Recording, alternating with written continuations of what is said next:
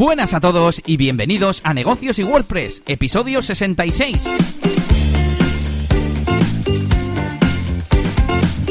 Bienvenidos una semana más a este podcast que grabamos cada jueves y publicamos cada viernes o casi, dedicado al marketing digital con WordPress y a los negocios, a los autónomos, a conseguir clientes, a cómo tener una mejor imagen y, como decimos, a marketing online, pero sobre todo con WordPress. Eh, y siempre hablamos de plugins, de truquitos, de novedades. Hoy tenemos unas cuantas. Y estamos a jueves 19 de septiembre de 2019 todavía con calor, porque seguimos eh, en verano durante dos días más. Yo soy Elías Gómez, experto en WordPress y DJ de eventos y bodas.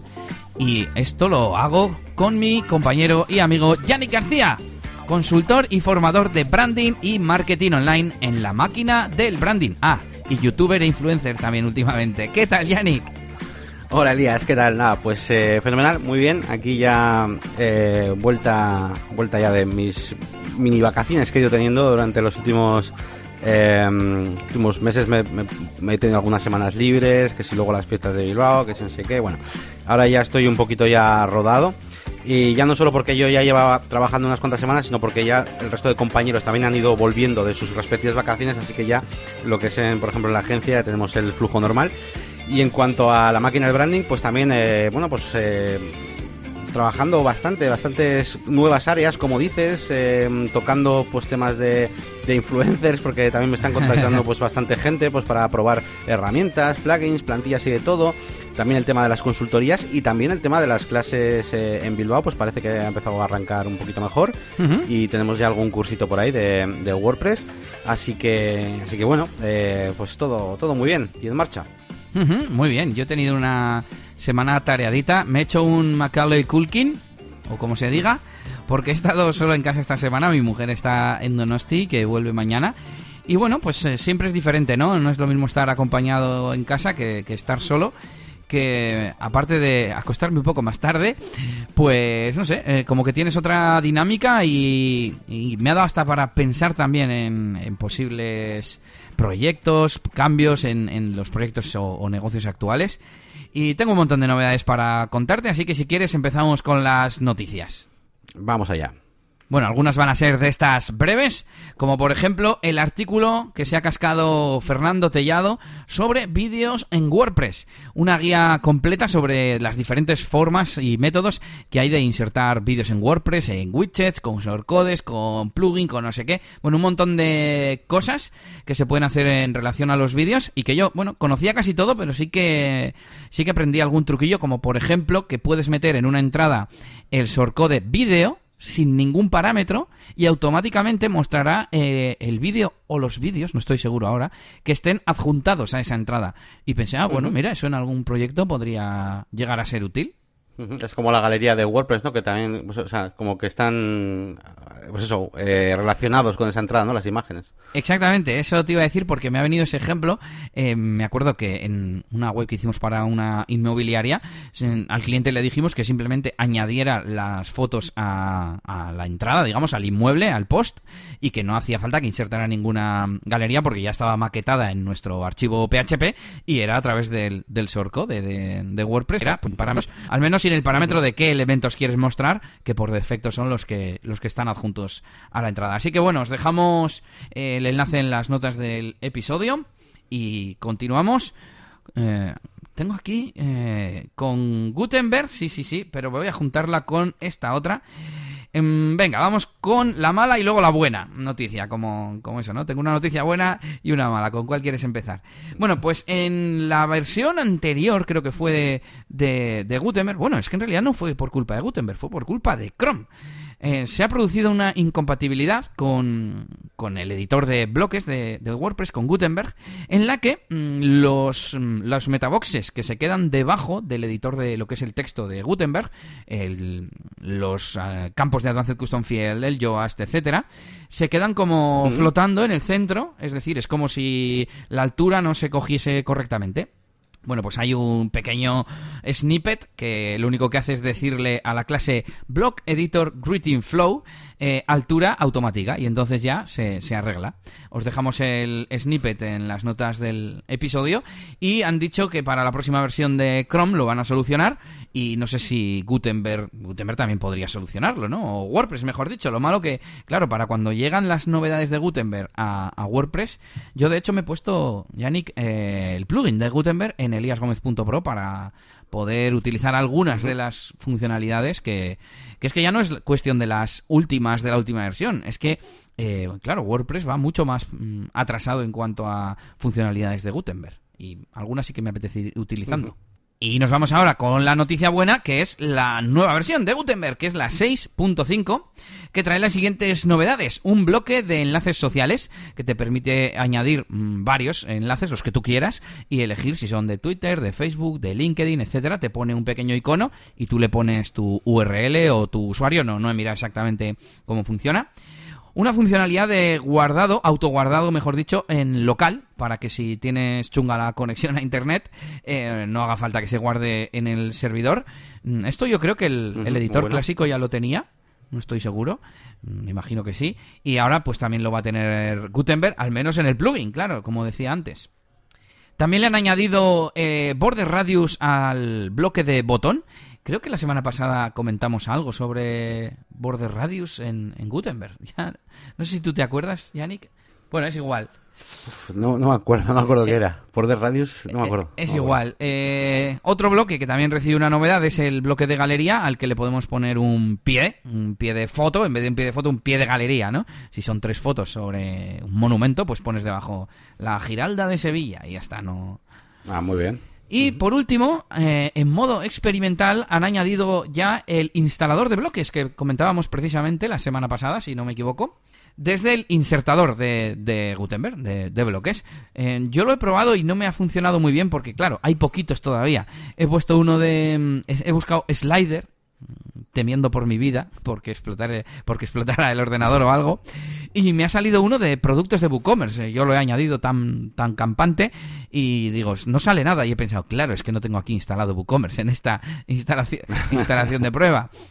Luego, en el artículo de VP Tavern, que os vamos a dejar también junto con el del blog oficial de, de, WordPress, aparecía uno que se llamaba Boxer o algo así, que te hacía como, como cajitas de post y, ese me ha dado un error. Así que bueno, mm, por algo lo llaman experimental, que resulta que hay desde hace dos versiones una pantalla de opciones, sabes que Gutenberg te añade un menú, eh, hasta abajo, el menú de WordPress, y ah, hay una nueva pantalla que se llama experimentos, y ahí tienes, por ejemplo, para activar la pantalla de widgets, eh, de gestión de widgets a través de bloques, de Gutenberg, digamos, y también está, por ejemplo, esta nueva funcionalidad de, de instalar bloques desde el insertador que ya se te instalan además como un, como un plugin. Vamos, son lo que estás haciendo es instalar plugins. Bueno, os escucháis el episodio de la semana pasada que lo estuvimos comentando. Y nada, bueno, pues este, esta versión sí que trae por lo menos alguna cosilla nueva, como el tema de el bloque de enlaces sociales o pequeñas funciones como el border radius y la, la leyenda de la galería. Mola, mola. Da la impresión de que, de que los desarrolladores de Gutenberg están probando Gutenberg y, y, están, no, no, pero está, está, bien, porque sí que es verdad que normalmente no, no, teníamos esa sensación, ¿verdad? Con lo, digamos, con el WordPress normal, por así decirlo, antes de Gutenberg, no teníamos esa sensación de constante actualización, de pequeñas cositas, que bueno, que es verdad que esto es nuevo, y, está, y hay cosas como que dices, joder, esto como no estaba antes, pero bueno, hay otras cosas que son mejoras, que no son tan necesarias, pero sí que hay esa sensación ahora, ¿no? De que van actualizando más, ¿no? Así que, bueno. Sí, hace poco me leía un artículo sobre Gutenberg y decían, pues eso, que, que, cada dos semanas sale una versión nueva, pues con las novedades que haya. Claro, al ser una cosa como más, eh, ¿cómo decirlo? Como mm, experimental o en plan aventura, ¿no? Digamos, vamos a ir haciendo esto y las cosas que realmente estén estables se irán metiendo al, al core de WordPress, al núcleo, y el resto pues va al plugin y se va probando y, claro, mm, por eso tengo que decir que no recomiendo que la gente se instale en un sitio pues por ejemplo que sea un e-commerce o una cosa así muy con mucho tráfico o muy importante el plugin porque mm, si le, le puede dar algún error que, que, le rompa la web o lo que sea, pero bueno, mm, si tenéis copias de seguridad no debería haber ningún problema. Bueno, pues más noticias de WordPress y este, en este caso relacionada con Google. Hemos hablado en episodios anteriores de la característica de Chrome del Lazy Load nativo, este nuevo atributo que, han implementado para poder establecer que las imágenes se carguen de forma lazy, ¿no? De forma vaga, es decir, que si no las tenemos en pantalla, no carguen y solo carguen cuando hacemos scroll y, y ya se tienen que mostrar, ¿no? Bueno, pues Google ha lanzado un plugin que nos habilita esto directamente en todas nuestras imágenes de WordPress. Es decir, si tenemos eh, mil entradas en el blog o mil productos o mil de lo que sea que tienen imágenes, automáticamente si no están en... Bueno, te iba a decir, si no están en pantalla, no. simplemente es poner eh, loading lazy y ya es el navegador el que calcula si esa imagen está en pantalla o no. No eres tú el que, el que dice, no, pues no la muestres todavía a través de JavaScript o lo que sea, o con plugins y demás, que es como se hacía hasta ahora. Y de hecho el propio plugin tiene una funcionalidad para que si no es compatible el atributo con el navegador, pues de hecho ahora mismo solo lo tiene Chrome. Entonces si utilizas Firefox, Microsoft Edge, etcétera, pues no te va a funcionar y tiene eh, el lazy loading de toda la vida, digamos. Que también se puede desactivar, por cierto, en, eh, las opciones del plugin, por si tú prefieres que esa funcionalidad eh, tradicional la haga, pues no sé, tu plugin de auto-optimice, por ejemplo.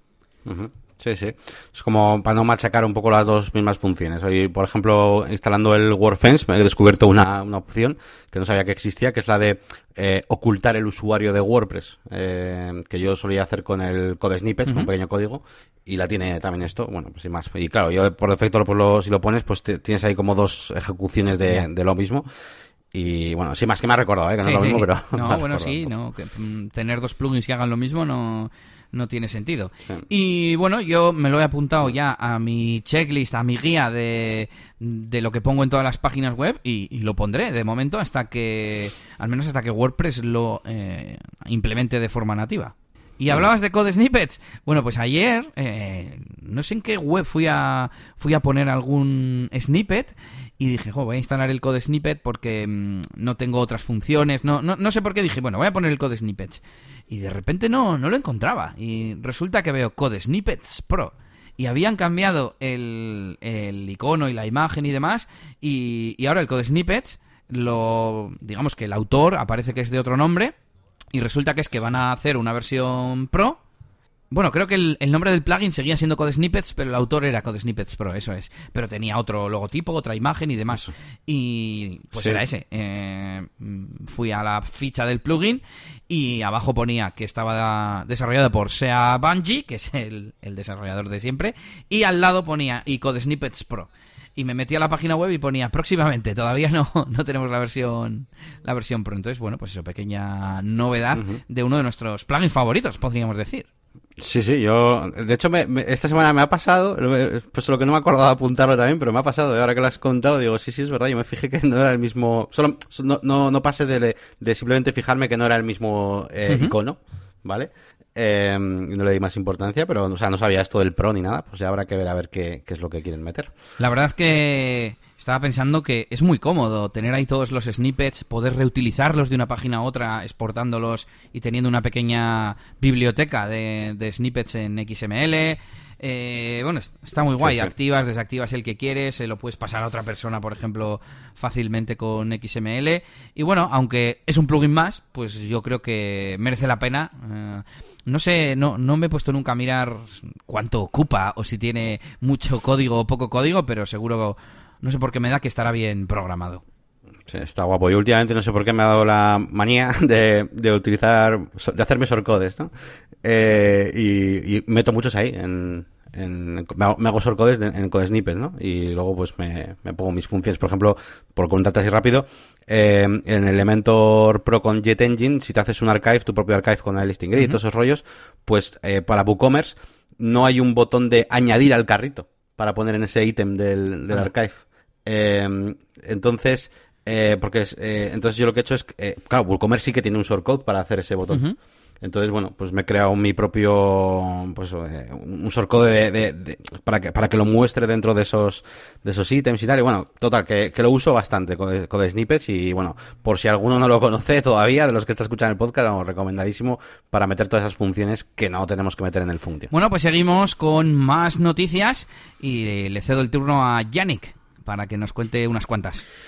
Pues sí, eh, vamos a unas cuantas noticias así rapiditas también, como decías tú. Eh, esta semana, por ejemplo, eh, hemos estado ahí entre unos amigos y yo, pues eh, sobre todo comentando unas noticias que nos llegaban acerca de temas de privacidad, piratería, amenazas de juicio. Y bueno, y es que desde hace ya unos años, pues, allá por el 2016 más o menos, una serie de, de denuncias aquí en el País Vasco, bueno, en concreto en Bilbao, de una serie de, de productoras que, bueno, que denunciaban a usuarios pues por haber descargado pues pelis, ¿no? Por internet.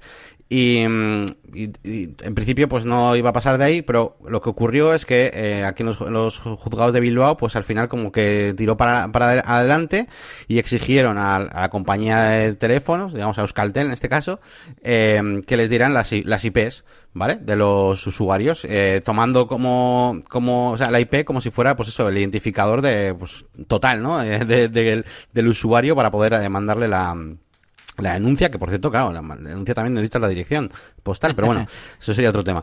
Eh, eh, la cosa es que fue hacia adelante y, y, y- y nada, y, tuvieron que pagar 150 euros y tal. Y, bueno, pues ahí más o menos se quedó la cosa, pero es que por lo visto, pues esta semana ha vuelto a salir un poquito este tema porque se está extendiendo este- la, la moda esta de, de hacer estas denuncias por toda España y aumentando pues los costes a 400 euros y demás. Y, bueno, hay un poquito un debate por aquí montado. Yo, bueno, he estado un poquito leyendo sobre todo, pues, eh, más, más que nada comentarios, un poquito a ver qué decir la gente, porque hay como debates paralelos. Eh, porque claro, una cosa es el debate de, de, pues, del el tema de la piratería y todo eso que ya sabemos, y luego está el tema de, de cómo están eh, identificando a las personas eh, mediante la IP, ¿no? Que es un poquito como, como lo del radar, ¿no? Que es como que te coge la matrícula, bueno, pero igual tú no estás conduciendo, ¿sabes? Eh, la matrícula identifica el coche, ¿no? Pues la IP no es que identifica a la persona que está eh, descargando, ¿no? Entonces hay como muchos debates ahí abiertos y por supuesto también ese que ese otro que estaba yo hablando, que es que eh, no sé si realmente tienen derecho las compañías de teléfonos a compartir ese tipo de datos eh, personales, eh, y ya no solo la IP, sino ya te digo, la- las direcciones y todo para que te puedan mandar las denuncias. En este caso son dos productoras de, de pelis y de series. Una es americana, la otra me parece que es, europea, no me acuerdo de dónde. Y, bueno, sin más, pues poner un poquito, pues, eh, pues para que la gente sepa un poco que se están moviendo este tipo de cosas y que no es tan raro que países como Alemania o, yo qué sé, países que no están tampoco tan lejos, pues todo esto lo tienen muchísimo más, más estricto, eh, que, no, que nosotros. Y bueno, pues por aquí os dejaré algún enlace a la noticia. Yo lo he leído en el diario.es, que explicando un poquito pues cómo ha sido todo esto. Y, y nada, es, es interesante también, ¿eh? sobre todo por el tema de privacidad y demás, cómo, cómo se debería gestionar todo esto. Y hay- ya os digo que hay varios debates por aquí abiertos.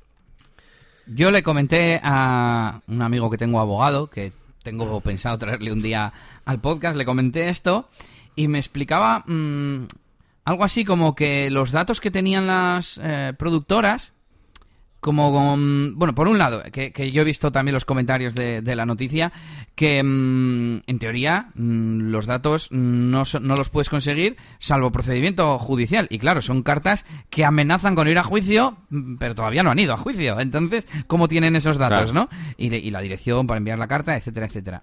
Y aún así, eh, me decía que, por ejemplo, los abogados suelen pedir antecedentes penales, la vida económica, patrimonial y laboral de, de los clientes o de los demandados eh, para, para saber luego, por ejemplo, qué cuentas embargar, ¿no?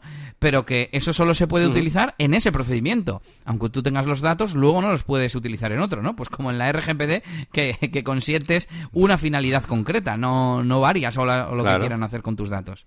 Eh, Ujú. Ahora ya no me acuerdo muy bien cómo me lo contó él, que me lo explicó mejor, pero... Pero bueno, si quieres le, le pregunto y que nos mande un audio para ponerlo aquí en, en el podcast.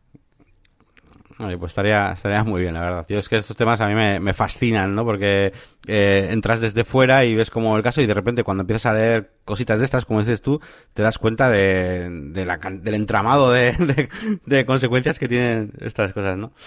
Bueno, continuamos con más noticias. Eh, esta- en esta ocasión, esta noticia es más una especie de, tarea para ponerme a mí de Regreso al Futuro, que ya que estamos aquí un poquito interesados con el tema de la GPL, bueno, pues he encontrado eh, una página web precisamente de un, de un abogado, eh, que es eh, tiene una página web que es Richard Best Law, eh, que es eh, pues, ley, ¿no?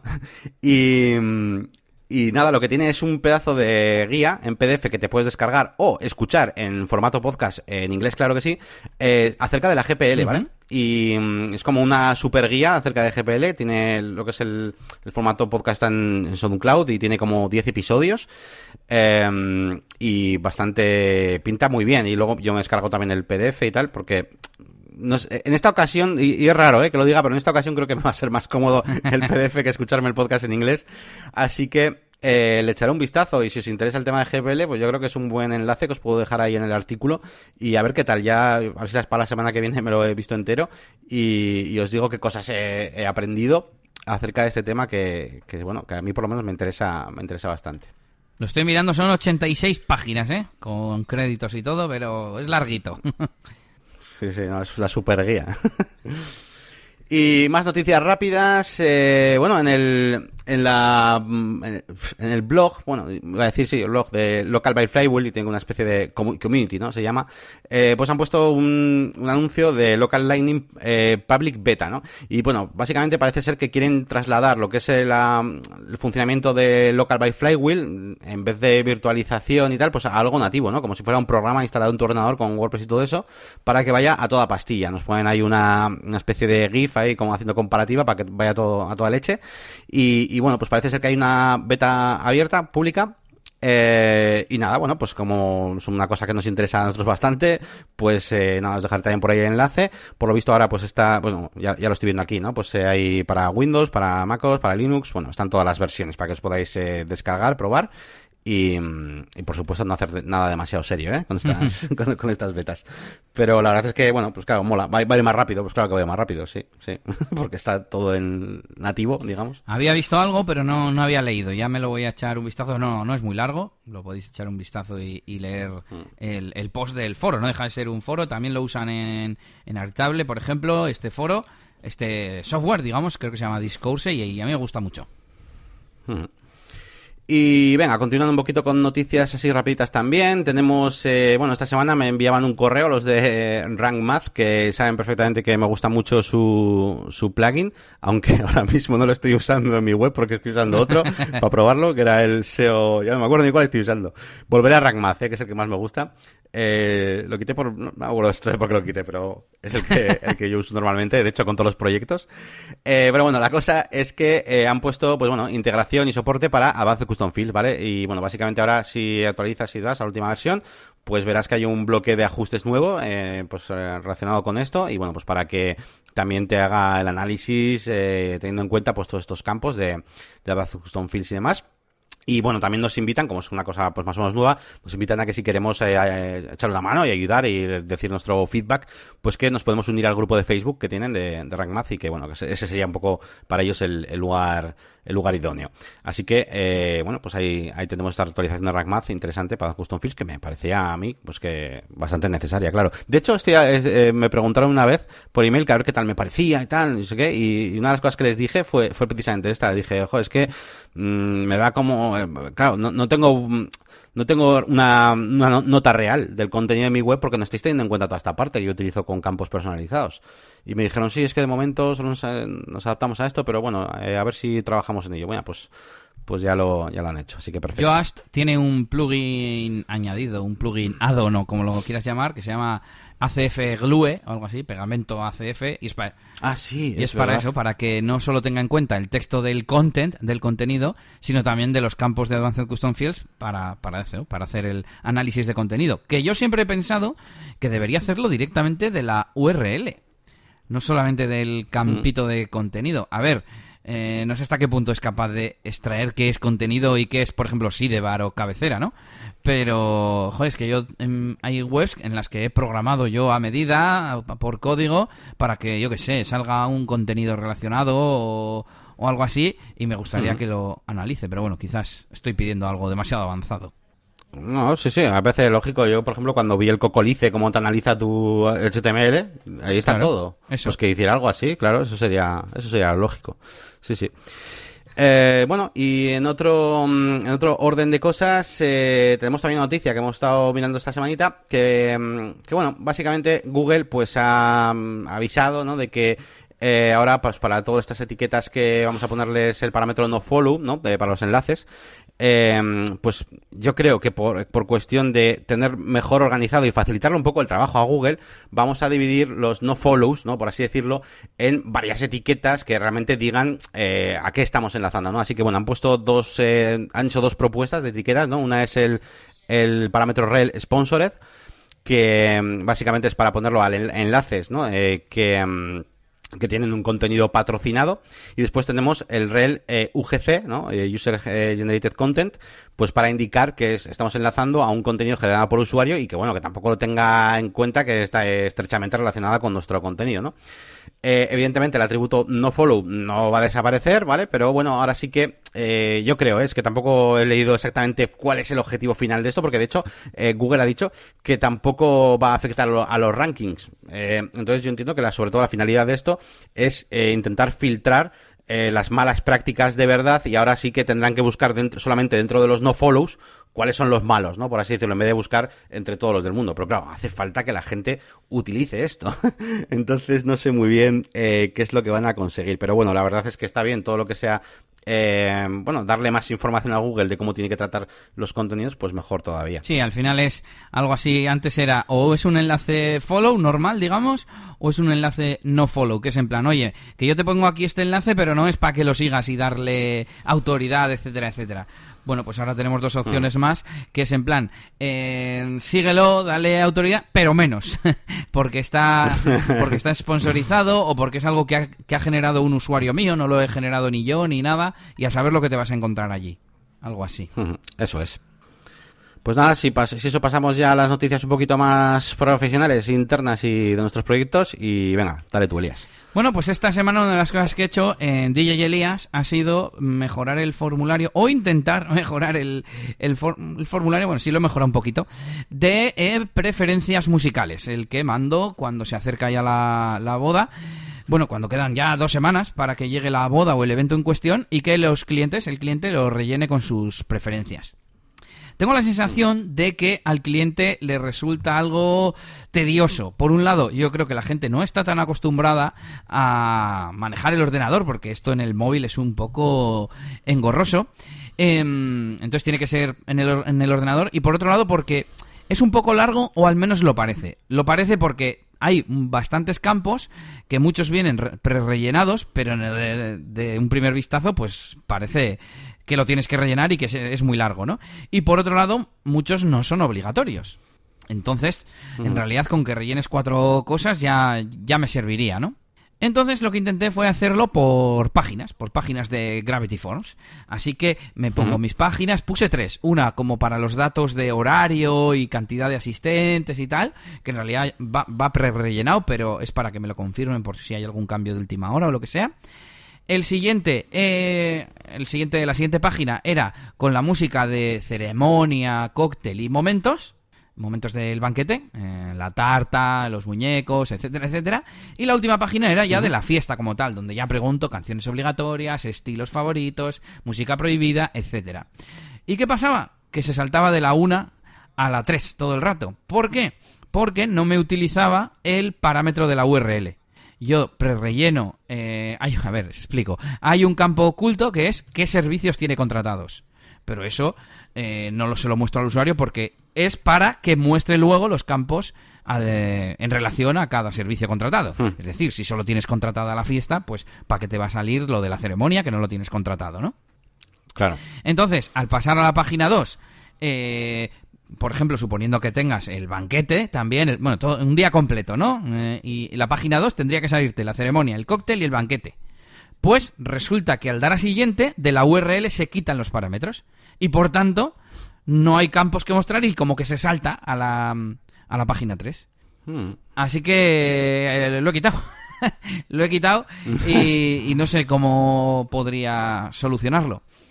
De hecho, estoy pensando en cómo optimizar o mejorar esta parte, aunque me da rabia, porque en la empresa antigua que yo, en la que yo trabajaba, tienen una intranet, una intranet que no es mobile friendly, ¿vale? Precisamente, eh, no es responsive.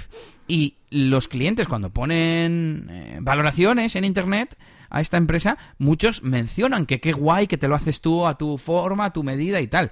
Entonces, mm, si eso les parece usable, mi formulario les tendría que parecer también usable. Además, el mío solo lo rellenas una vez. Lo, lo escribes en un Word o en, como si es en papel, me da igual, tú sabrás.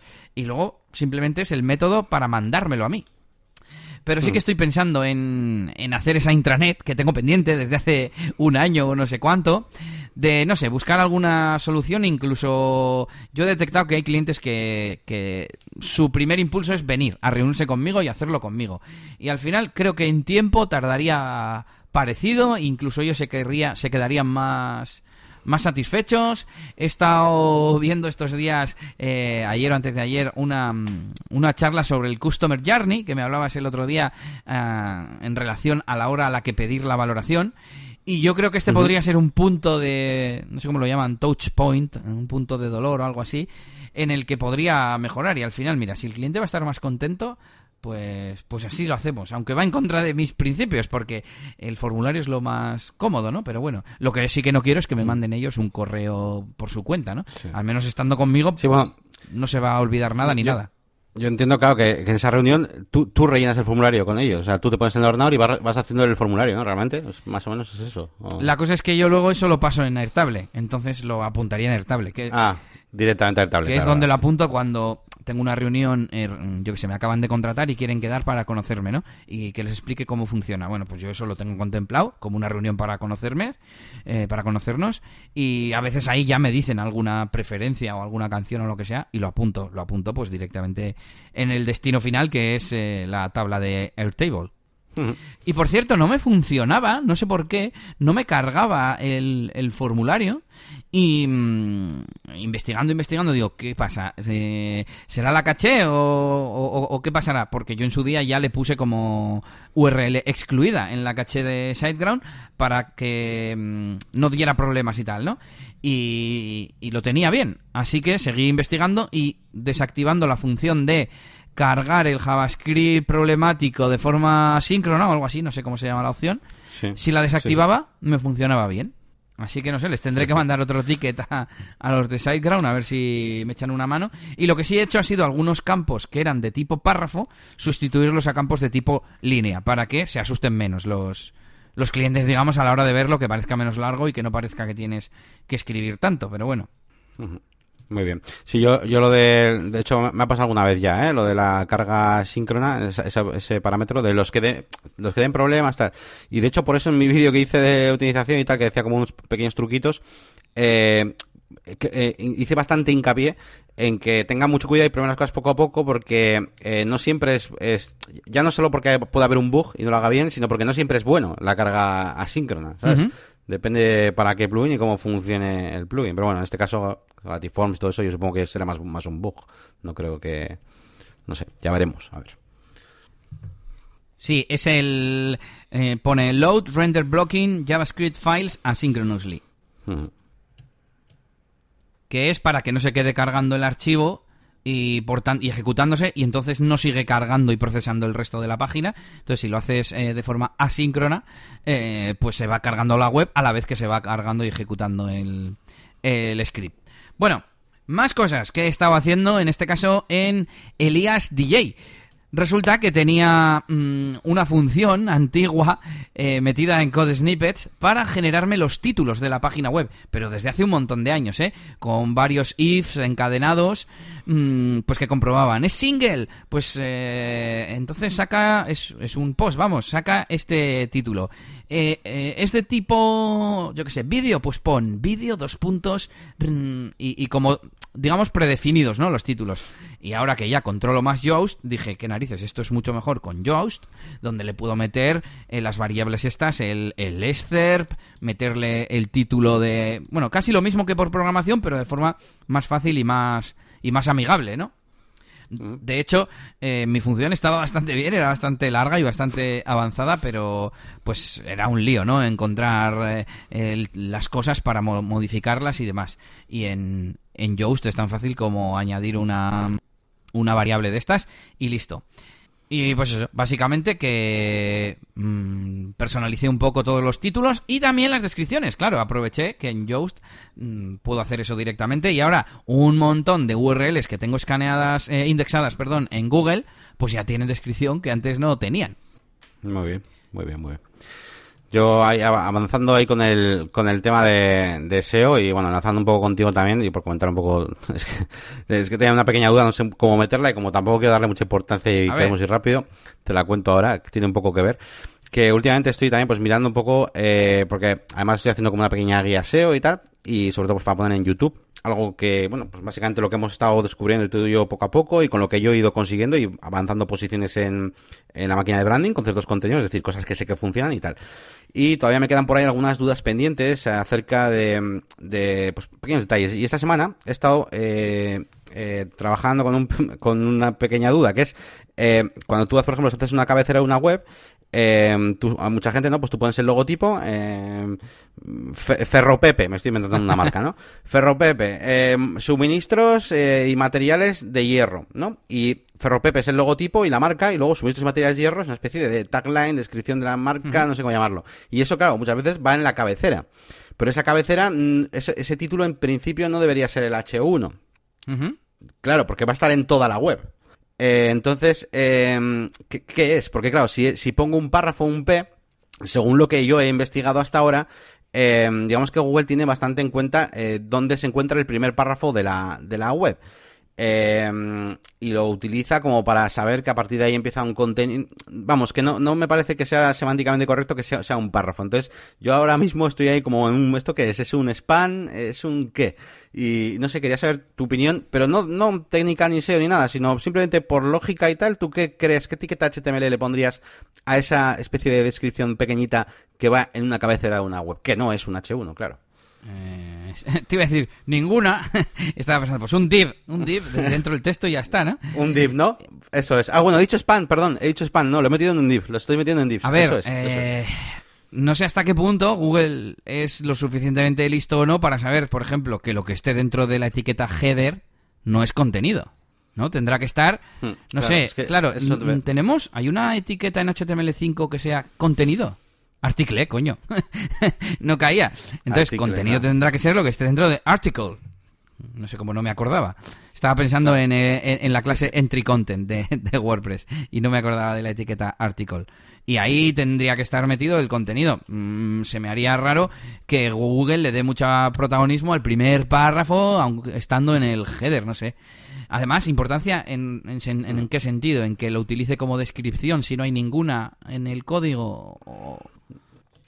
Sí, como he estado viendo un poquito pues eh, cómo funciona el pues el crawl, no sé qué, bueno, un poquito todo cómo funciona lo que es la, el escaneo de los, contenidos y por lo visto pues da bastante importancia al primer P que se encuentra dentro de una página web, es bastante interesante.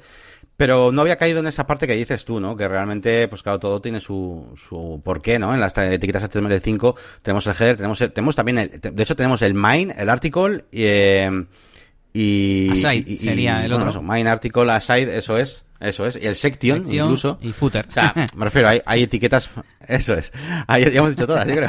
y el NAP. Eh, entonces, hay etiquetas para definir, para definir todo. Entonces, eh, sí, voy a hacer, voy a terminar de mi investigación yendo por ahí, un poquito a ver eh, qué es lo que tiene en cuenta. Es difícil encontrar este tipo de matices, eh, por ahí por internet, no te creas, eh pero, pero me ha surgido la duda, claro. Yo estaba poniendo ahí en la web un cliente y digo, ¿esto, ¿esto qué es?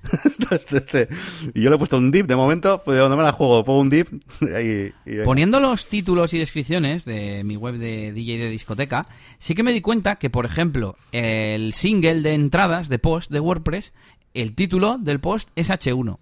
Pero muchas veces el listado, el archive de una categoría es H2 el nombre de la categoría, porque es algo así como, pues mm. el nombre de la categoría no es importante y en ese caso, pues creo que le asignaría el H1 al título del, blog, digamos, ¿no? A la, como tú decías, la cabecera, el tagline, el tagline o lo que sea.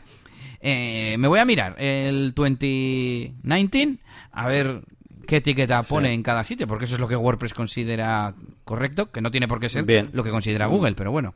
Bien, bien, sí, sí, y, tened cuidado también todos con el tema de los listados, ¿eh? ahora que estás hablando de eso, porque, claro, hay veces que pueden ser H2s, los títulos del, del listado de blog de, un post o lo que sea, de, varios posts, o H3s, eh, dependiendo de, de qué has puesto antes, claro. Bueno, eh, seguimos. Eh, seguimos Sigo yo contándote interrumpido yo. bueno, que es. una cosa rápida, que ya soy un sin oficiner. ¿Y qué es eso? Bueno, pues hay una web, una comunidad online de emprendedores, eh, que es un membership site, es de pago, que se llama sinoficina.com. Y básicamente hay em, sesiones de expertos, de pues, webinars o como lo queráis llamar, de pues eso, charlas de conocimiento relacionado con emprender, de marketing, de productividad, de pues ahora no me acuerdo qué más temáticas, pero bueno, de, para emprendedores y cosas digitales y también hay una comunidad en Slack, un equipo de Slack privado. Y pues me apunté porque últimamente había visto, lo había visto mencionado en algún sitio, en algún podcast, y había hecho, eh, Bosco Soler, que es el responsable de este sitio web, eh, había hecho un webinar en abierto explicando que lleva un año y toda la trayectoria del proyecto y cómo funcionaba por dentro y tal. Y la verdad que me animé porque es que encima eh, ayer mismo, que fue cuando me apunté, subía el precio. Lo pasaba de 10 a 20 euros. Mm, subía también el precio anual y tenía un precio de por vida que lo ha eliminado. Muy interesante todas las explicaciones de, de, pricing y de estrategia y demás, por si te lo quieres ver, se lo recomiendo también a nuestros oyentes. Eh, que por cierto, están por allí dentro Enrique y, y Antonio, un saludo desde aquí. Ya nos veremos por allí, que no me ha llegado todavía la invitación al Slack.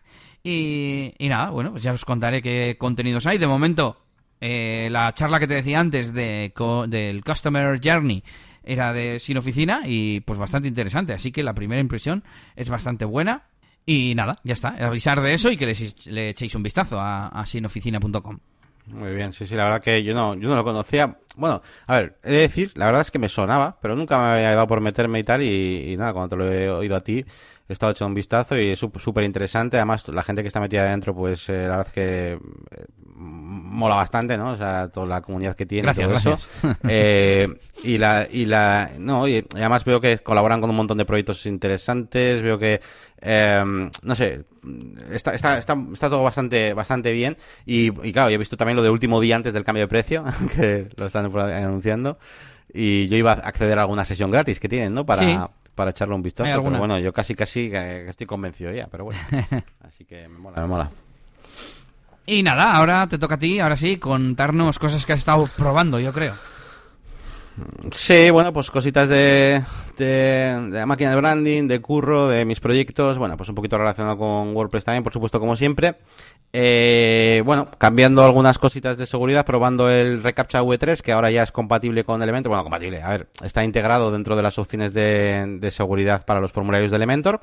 Hasta ahora teníamos la opción de, bueno, yo utilizaba la, la del Honeypot, eh, que nunca he llegado a saber exactamente cómo funciona. Si alguien sabe cómo funciona un poco internamente y me puede echar arrojar un poco luz, pues tú sí. Yo creo que lo hemos explicado aquí alguna vez. Yo, yo, creo que, me lo, que, lo, has explicado y no lo he entendido. Pues o sea, más o menos... Tarro, tarro de miel, ¿no? que más o menos eso es, sí. Eso es. Que, que bueno, eso no, te iba a decir que más o menos sé que son campos como ocultos, pero... Pero no, ya está, pues, ahí. Pues que los bots eh, van ahí como locos al tarro de miel y rellenan todos los campos. Sin embargo, una persona que no está viendo el campo en pantalla no lo rellena. Entonces, a la hora de mandar el formulario, si está rellenado el campo oculto, significa que es un bot. Y entonces no se envía vale, vale, esa chorrada. Vale, vale. Es que claro, yo es, eso que está, eso de lo que estás hablando lo he hecho alguna, alguna vez, lo he hecho como de forma un poco manual, por así decirlo. claro. Eh, incluso con, eh, me acuerdo con el Cotanform hacíamos ese campo hidden y demás.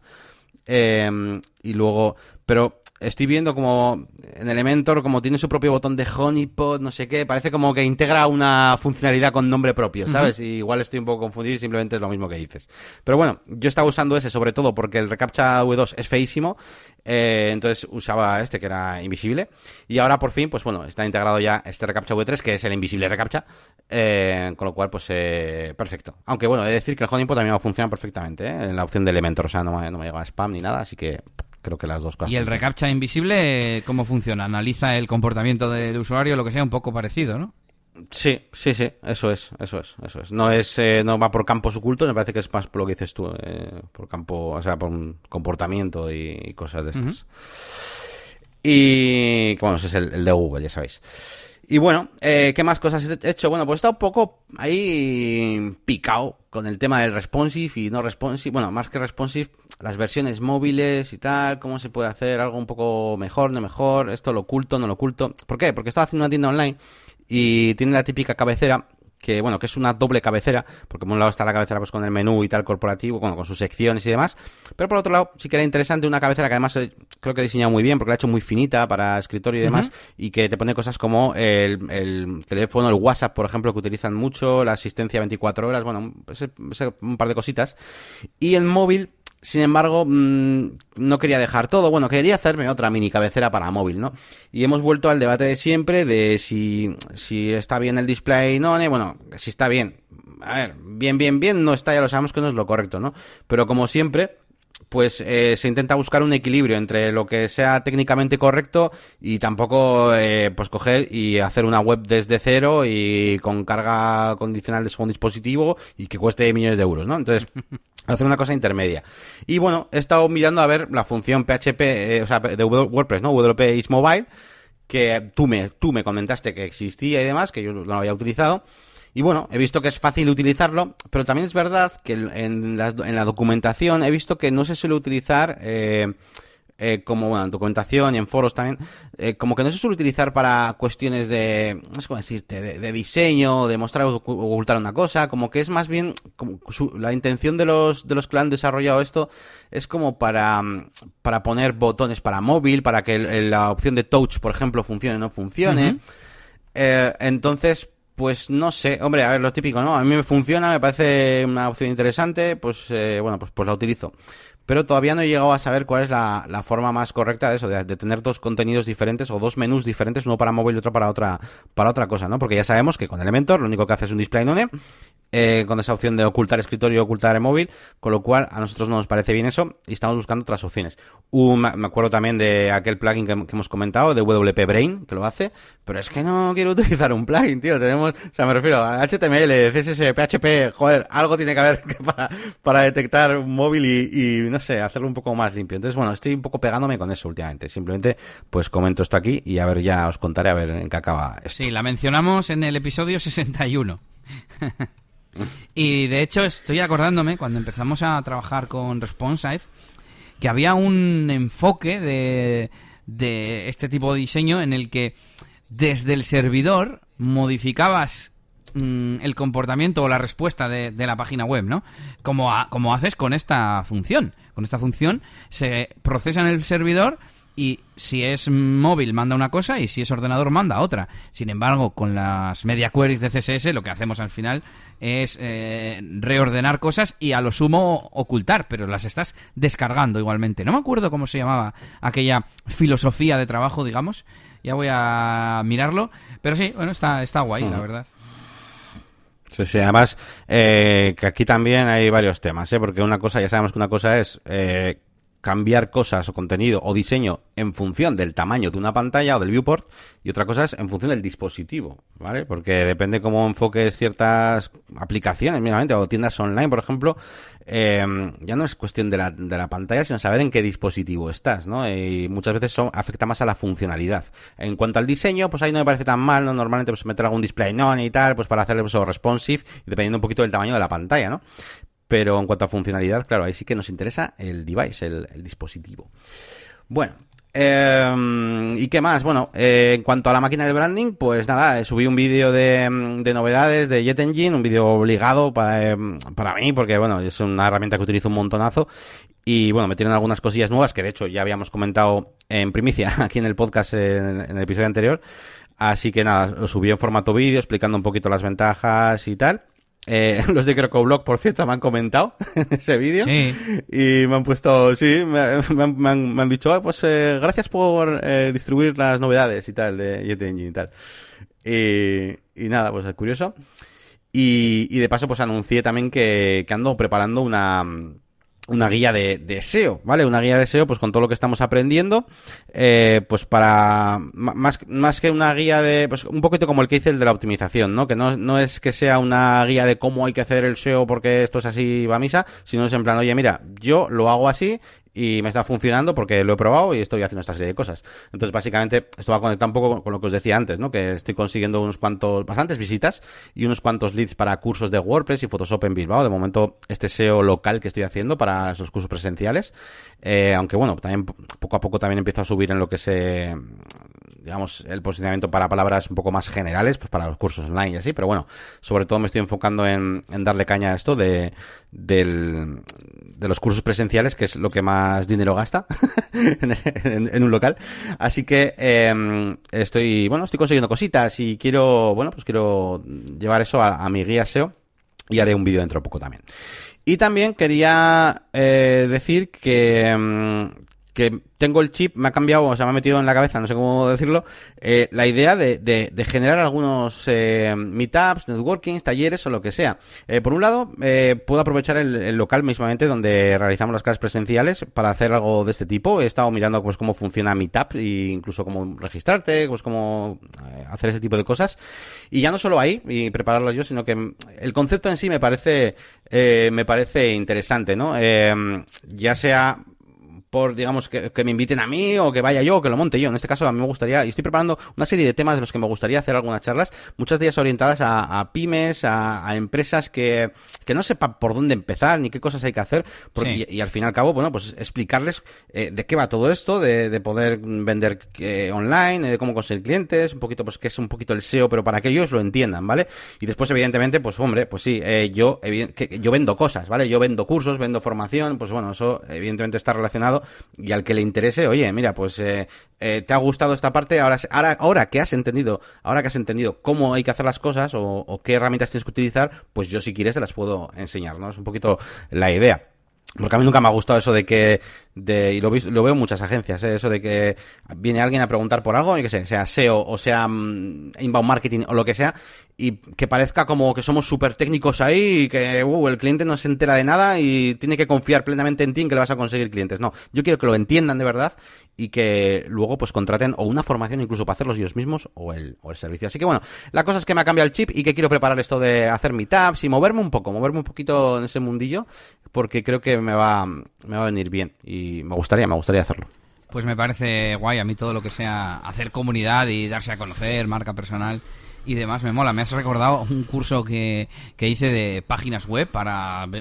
Era como una asociación de empresas de Gecho y tal, que a mí me, me contrataron, digamos, desde una empresa que, que imparte formación y pues eso es que están muy perdidos, ¿no? Con cualquier cosa básica que les digas, eh, les vale y, y, luego pues te preguntan cosas, se empiezan a interesar, incluso puede que te salga, como tú dices, algún cliente, ya sea de formación o de, de desarrollo si es que te interesa, etcétera. Así que interesante.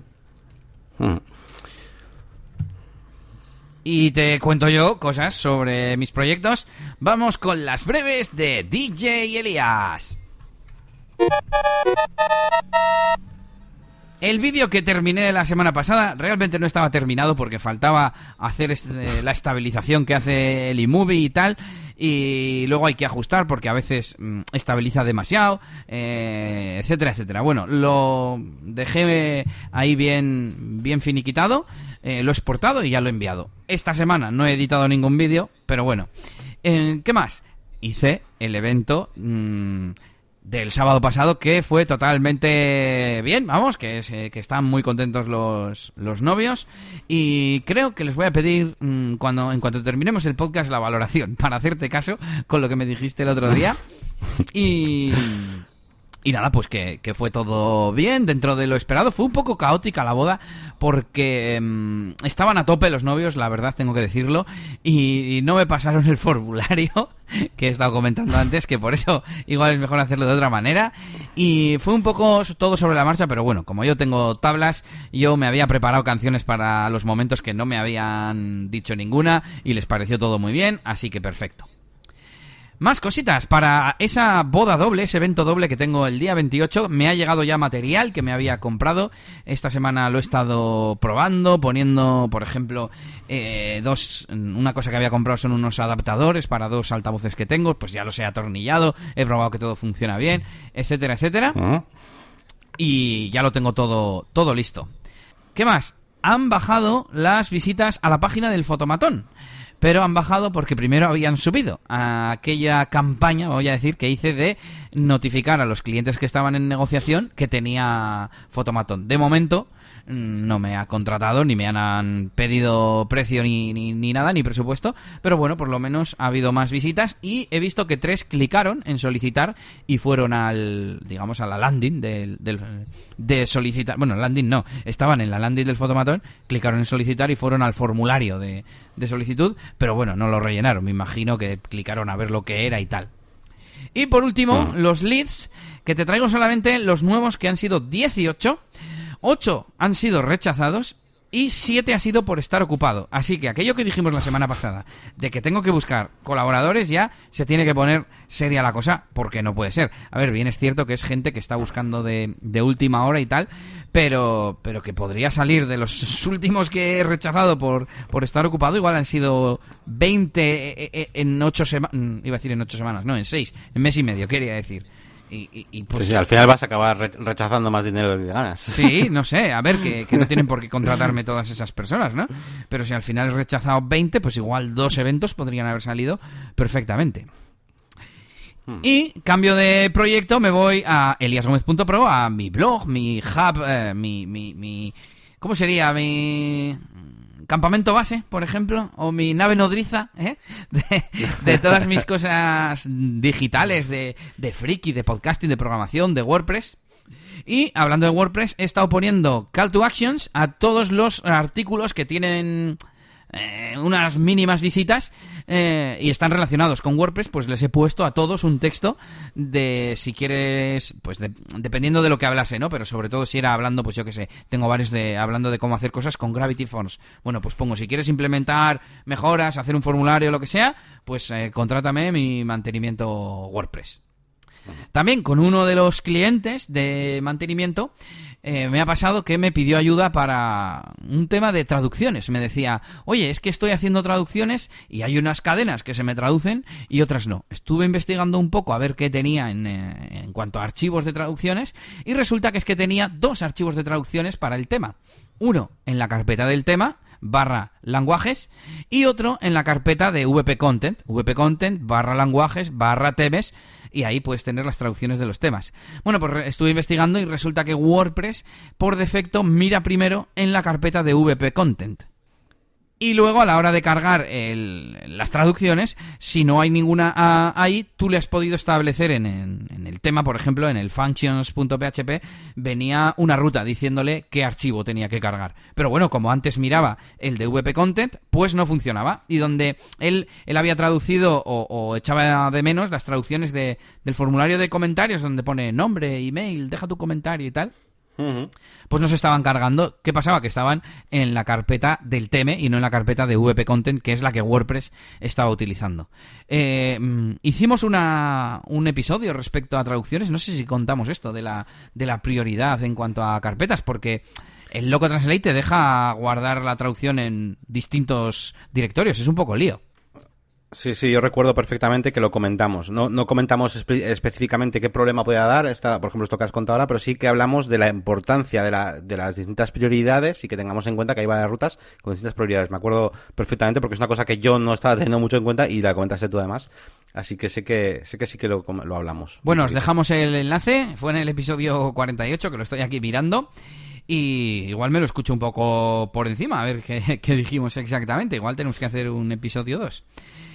Y por último, decir que he publicado mi habitual resumen semanal, que ha sido pues de, cosas geeks, ¿no? De extensiones, de vídeos, etcétera, etcétera. Tengo ganas ya de publicar otro sobre temas de WordPress y, programación. Os dejo también el enlace en las notas del episodio.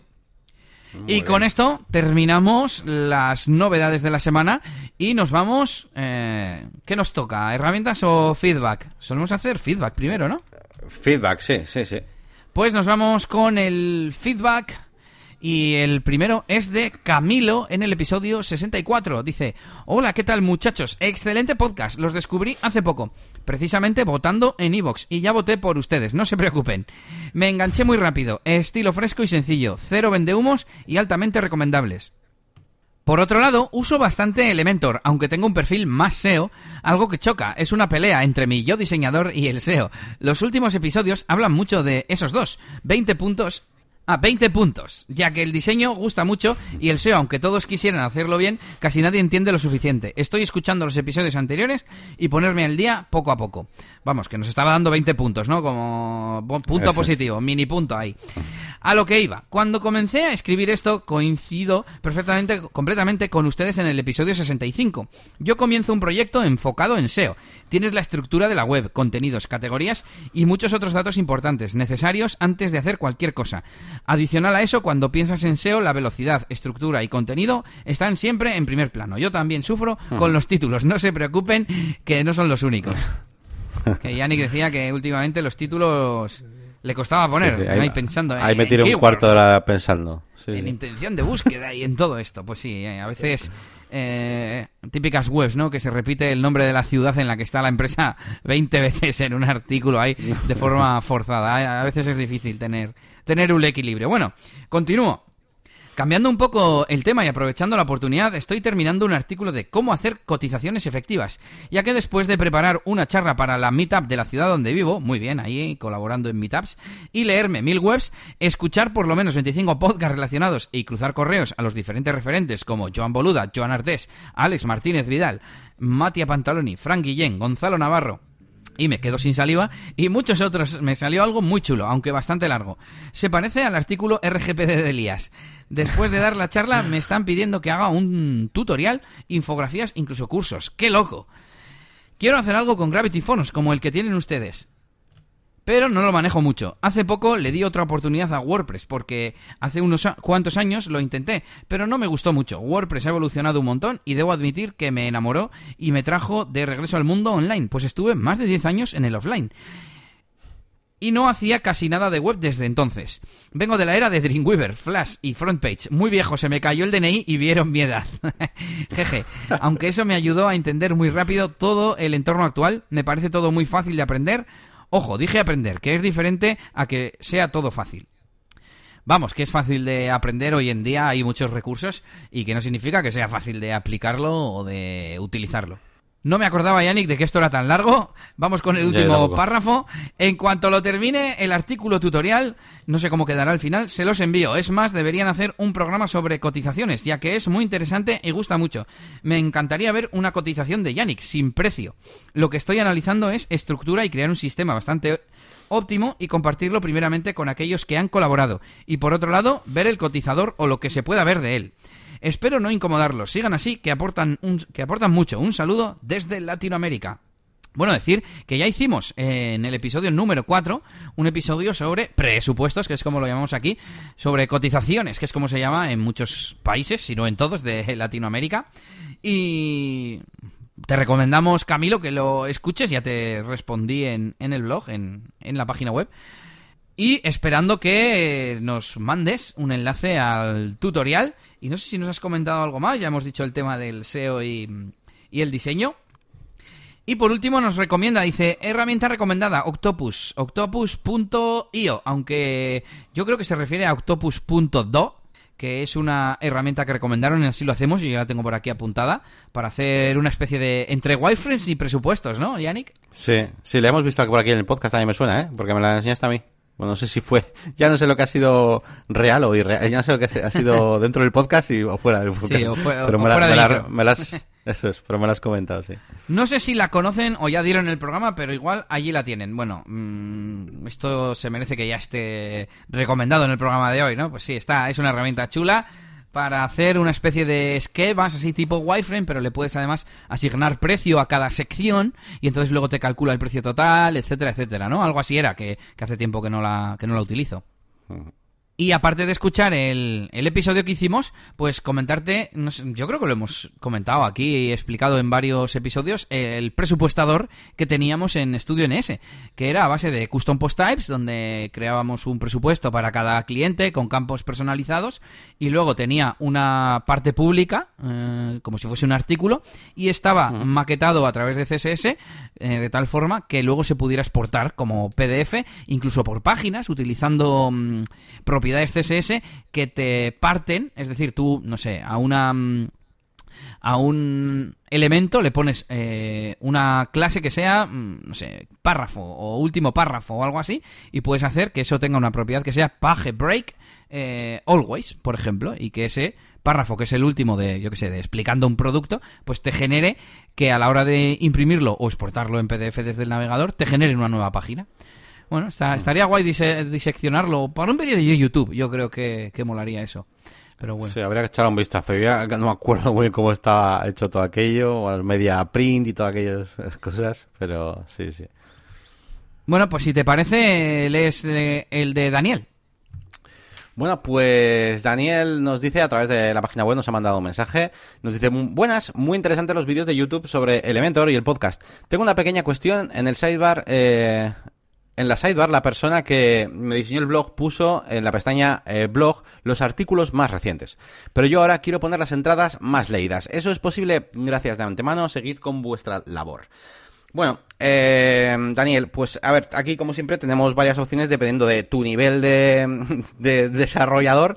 Eh, y también pues de cómo esté hecha la página web, ¿no? Yo te diría que tienes tres opciones. La opción más manual, por así decirlo, con código, eh, pues bueno, pues sería cuestión de, de digamos, hacer una función que vaya recogiendo pues cuáles son esos posts pues más vistos y demás y luego, bueno, pues eh, pues crearte tu, tu listado, ¿no? Eh, yo solo te puedo decir, bueno, igual Elías puede comentar un poco más acerca de esta parte, que es más el más programador que yo. Te puedo poner un enlace si quieres a, un, a una pequeña guía que tenemos en WP Beginner y lo puedes hacer de esta manera. Pero hay otras dos formas, eh, bueno, pues eh, sencillas de hacerlo. Eh, una es gracias a los, digamos, a los custom query filters de Elementor, que también te puedo poner un enlace. Tú puedes en cualquier en cualquier widget, ¿vale? Tú puedes añadirle una pequeña, un, pequeño nombre, ¿vale? Que es un, query ID, que es como el nombre de una, de una consulta que tú hagas, una, una programación, una función. Creo que alguna vez ya lo he usado en mi curso de, de Elementor. Y bueno, hay una pequeña documentación dentro de la propia página de developers de Elementor donde te pone algunos ejemplos y de hecho dentro de estos ejemplos tenemos, eh, por ejemplo, el de Most Popular Post, ¿vale? Eh, o el de... Mm, bueno, hay, varios ejemplos. Bueno, la cuestión sería utilizar el que tú necesites, donde pues eh, con las típicas funciones de, add action y demás, pues bueno, pues puedes hacer ese tipo de, consultas, ¿no? Esto es, esto es VP Query, supongo, o algo parecido. Así que mm, esa es otra opción. Y luego la última opción es utilizar un plugin. Un plugin, pues eh, muchas veces no está mal. Eh, WordPress Popular Post, por ejemplo. Ese plugin es eh, muy popular y además es muy fácil de utilizar y te permite hacer pues lo que tú quieres exactamente. Entonces, bueno, tienes esas tres opciones. Elías seguro que, bueno, igual tiene una visión un poco más WordPressera, más de programador. A ver qué nos cuenta. A ver, antes de nada, ese chistaco se merece un, un badunch. Estoy mirando un poco el artículo de VP Beginner y básicamente lo que hace es eh, cada vez que carga ese post le eh, edita, digamos, actualiza el campo personalizado eh, vistas, número de vistas y le añade una y ya está. 9 pues 10, 10 pues 11 y así. Y luego, a la hora de mostrar el listado de más populares, hace una query basada en ese campo personalizado, simplemente. Bueno, añade también, crea una función que obtiene el número, me imagino pues para poderlo mostrar, número de visitas, etcétera, etcétera. Pero bueno, no, no tiene mucho misterio, la verdad.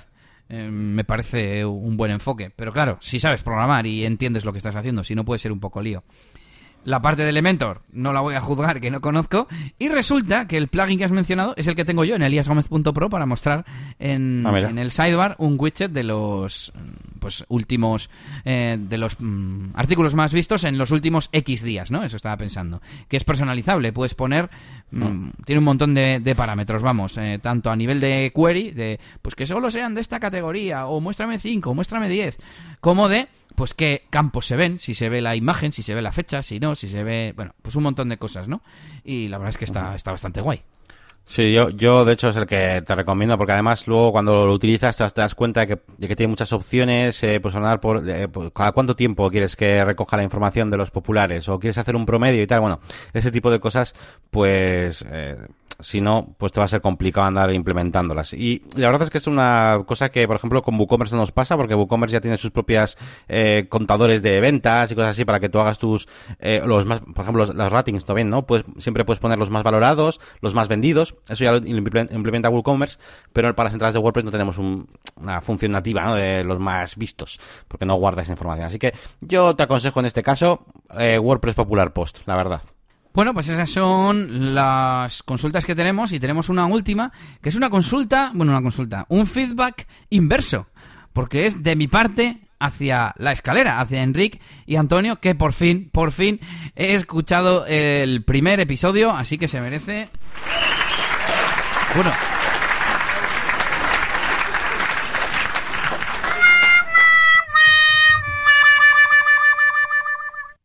todo el tiempo que, he tardado, pero bueno, ya lo he escuchado. Esta semana una de las cosas que he hecho ha sido reorganizarme las listas de, de podcast porque hacía que siempre escuchase los mismos y tal. Y he cogido otra dinámica para escuchar podcasts que he ido añadiendo y no he escuchado nunca, ya ni que o sea, me añado podcasts nuevos para probar al final, como siempre, me escucho los mismos. Y bueno, pues la verdad es que estaba entretenido. Ahora intentaré escuchar eh, todos los anteriores eh, para ir al día. Y nada, pues os recomiendo el podcast La Escalera de Enrique Cortiñas y Antonio Architect, porque no me acuerdo de su apellido ahora mismo. Y, y, nada, pues que os animo a todos los que nos escucháis a que grabéis vuestros podcasts. O, o, igual no, que no nos va a dar tiempo a escuchar todos, pero bueno. Antonio Sánchez, estaba mirándolo en la web, Antonio Sánchez. Así que un saludo chicos y a seguir dándole al podcast. Y con esto nos vamos a las herramientas. ¿Qué nos traes, Yannick? Pues os traigo un plugin que he utilizado, bueno, ya os conté antes que he estado de tiendas online otra vez y esta semana. Y bueno, eh, quería meter una función de, de eso, de, wishlist, de li lista de deseos. Y como dice también Elías muchas veces, pues cuando hay un plugin que lo hace todo lo que quieres y bien, pues en esta ocasión eh, es una de ellas y este lo hace súper bien. Y se trata del plugin TI eh, WooCommerce Wishlist. Y es un plugin para tratar, pues eso, las listas de de deseos, pero es que está muy bien, porque puedes personalizar todo, es decir, puedes decirle que aparezca con texto, añadir la lista de deseos o que solo aparezca un icono, puedes ponerle tu propio icono, puedes traducir todas las cadenas de texto del, del plugin, eh, es compatible con VPML, eh, puedes cambiar el CSS, puedes hacer, o sea, está bien, tío. O sea, tiene todas las opciones que tú puedes querer. Puedes, eh, la lista de deseos en sí la puedes personalizar para decirle que, qué quieres que haga. ¿Quieres que salga la lista solo? ¿Quieres que tenga un botón de añadir al carrito desde ahí? Tío? O sea, está muy uh -huh. bien. Y todo eso solo con la básica, ¿vale? Eh, la Pro no la he utilizado porque, joder, no la he necesitado. Pero, pero parece ser que tiene algunas cosas interesantes, por ejemplo, pues tener eh, multilistas, por ejemplo, ¿vale? Que eso también eso te iba a preguntar yo. Claro, eso es, eso es una cosa interesante, pero que en mi proyecto no ha hecho falta. Pero, pero por ejemplo, es, es interesante, ¿no? Y bueno, tiene algunas cosas guays la, la premium también. Pero bueno, así de base, para tener una rápidamente y de forma gratuita una buena lista de deseos, este me gusta mucho. Y bueno, la Pro también está muy bien y solamente cuesta, no lo sé, le estoy dando clic, a ver. eh... 500 dólares. Para un, claro, lo típico, ¿no? Licencia para que un single site one year, eh, pues one year single site 79 dólares al año. Hmm. Single site lifetime para toda tu vida 199. Bueno, pues. Bueno, depende de lo que necesites. Depende de lo que necesites. Claro, si lo tiene eh, todo. Claro, claro, claro, eso es. Bueno, pues yo os voy a recomendar que ah, últimamente traigo muchos plugins y os voy a recomendar un servicio, una web que es Integromat, que ya la hemos utilizado, perdón, mencionado muchas veces en este episodio y es la plataforma que yo utilizo para temas de automatización, vamos a decir, ¿no? Para que cuando yo en Airtable marco que un cliente me ha aceptado, se me añada al calendario, se me añada el proyecto, eh, se me añade el contacto siempre que creo un nuevo lead a, los contactos de Google Calendar. Si de marco rechazado, luego al de un mes se me borra de Google Google Calendar, dicho no, Google Contactos. Al de un mes eh, de que de rechazar un lead se me borra el contacto. Eh, bueno, y así infinitas cosas como aquel proceso de curación que, que expliqué aquí en su día. Yo lo que hago es guardarme muchos enlaces eh, a través del bookmarklet de PressDis de WordPress en mi página web y le añado un comentario en un campo personalizado y le doy a guardar como borrador. Bueno, pues eso automáticamente se me publica en, la, en redes sociales. Eh, de hecho, lo que hace es añadirse a una base de Airtable, de Airtable, y mm, a partir de ahí hay otra automatización que lo añade a Buffer, a, las distintas redes, ¿no? A, a, LinkedIn, a Twitter y a la página de Facebook. Y bueno, pues para un montón de cosas más que ahora no, no voy a explicar. Os dejo el enlace en las notas del episodio. Sí, a mí me gusta mucho. Eh, iba a decir que, que, me gusta bastante por varios motivos. Bueno, eh, al final es un poco Zapier, pero eh, pero es mucho es mucho más profesional. Además, de hecho, todo el mundo conoce Zapier hoy en día y te dicen, ah, Zapier no sé qué. Y tú dices, no, no más. Sabes que es mucho mejor, no lo suelen conocer, es mejor, ¿sabes? Y, y, y, como que no lo usan. Pero lo más importante, las operaciones, porque con Zapier, por ejemplo, tienes como unos, no sé, tres niveles me puedes, que puedes alcanzar en lo básico y como que te limita al, al, es que no sé cómo lo llaman, los, los eh, no sé cómo se llama. Es el número de operaciones concatenadas que puedes hacer no a la hora de automatizar algo. Sí tareas que lo llaman digamos que la, la limitación eso es. Aquí la, limitación son, por ejemplo, en la gratis son mil operaciones, pero en general no te limita, eh, o sea, para hacer una sola receta, por así decirlo, no creo que no tienes ningún tipo de límite. Eh, entonces, pues en ese sentido, este me parece más, más flexible, ¿no? Eh, tienes también limitaciones de que si megas, 100 megas y, unos y minutos también de cada tiempo de la comprobación que va haciendo. la frecuencia. Son, parece que son 15, 15 minutos. Pero bueno, que a mí el plan, por ejemplo, gratuito de este me, me gusta más. Ahora bien, eh, claro, tú supongo que utilizas ya planes más pro porque tú lo usas más, mucho más que yo, claro. Pues no, fíjate. Ah, no, ¿eh? eh en Zapier usaba, eh, tuve Zapier primero y tenía el plan de pago porque si no, no puedes hacerte automatizaciones multipaso. Nada más puedes hacer trigger y una única acción. Sin embargo, en el plan gratuito de Integromat puedes poner más de una acción. Otra ventaja, que es visual.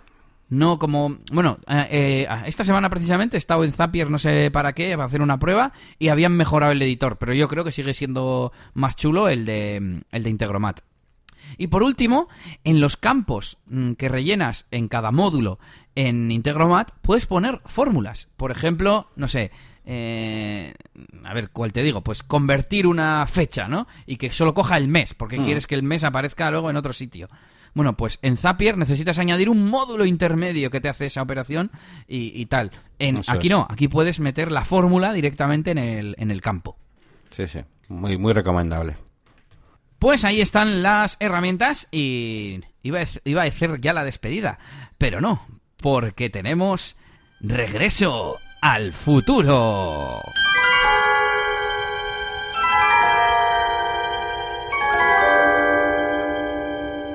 Que tarda mucho en empezar, tiene un silencio por delante y por eso tengo que alargar siempre hasta que llega, ¿no? Para que, para que se fusionen un poco.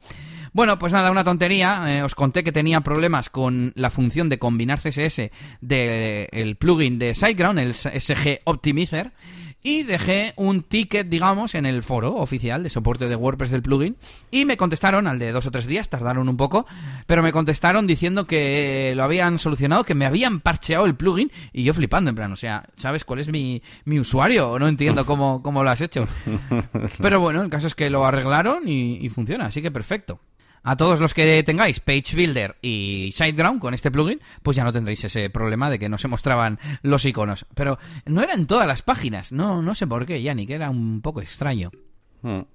Y ahora sí que sí, terminamos este episodio 66 de Negocios y WordPress y nos vamos hasta la semana que viene. Recuerda que puedes dejarnos tus comentarios, por favor, eh, danos opinión, haznos sugerencias, lo que tú quieras, en negocioswp.es. Y si es un mensaje genérico, pues desde la sección de contacto. Y como no, puedes visitar nuestras páginas web que tenemos eh, por un lado la máquina del branding.com, que es mi página web con pues plugins, cursos, un poquito de todo y un blog que poco a poco pues voy a intentar eh, hacer crecer. Mi canal de YouTube también podéis visitar, que es la máquina del branding, por supuesto, y eh, también tenemos las, las, páginas web de Elías con eliasgomez.pro, que es ahí su nave nodriza, como dice él, de todas sus cosas, y la más profesional, más técnica, por así decirlo. Y luego tenemos las páginas, bueno, pues dedicadas al mundo, pues más de musical, ¿no? De esa faceta musical de Elías que tenemos con eh, es y, y eliasdj.es también. Eliasdj.com, pero no entréis, no entréis, que no es ah, responsive ni nada. Y recordad que tenéis la zona premium en la máquina del branding.com con cursos que está añadiendo poco a poco. Que el otro día me metí, Yannick, y vi que tienes ya unas cuantas lecciones del curso de WordPress y del de Photoshop. Bueno, yo la vez anterior Sí, sí, ahí. tenías menos. Ahí, ahí estamos, ahí estamos, poco a poco, poco a poco. Sí, la- la- es que le he puesto, para los que no estáis viendo, claro, le he puesto una cara a Elías ahí en plan, bueno, bueno, menos de lo que yo quisiera, porque estoy siendo irregular, más que no poner, porque sí estoy poniendo y tengo bastante contenido más o menos a lo largo, lo miras por mes y tengo contenido, pero me gustaría ser más regular, a ver si poco a poco vamos arreglando eso. Y si quieres eh, que una persona se encargue del mantenimiento de tu página web hecha con WordPress, eh, me visitas mi página y echas un vistazo al servicio de mantenimiento WordPress. Y nada, hasta la semana que viene, un saludito y agur agur. Agur.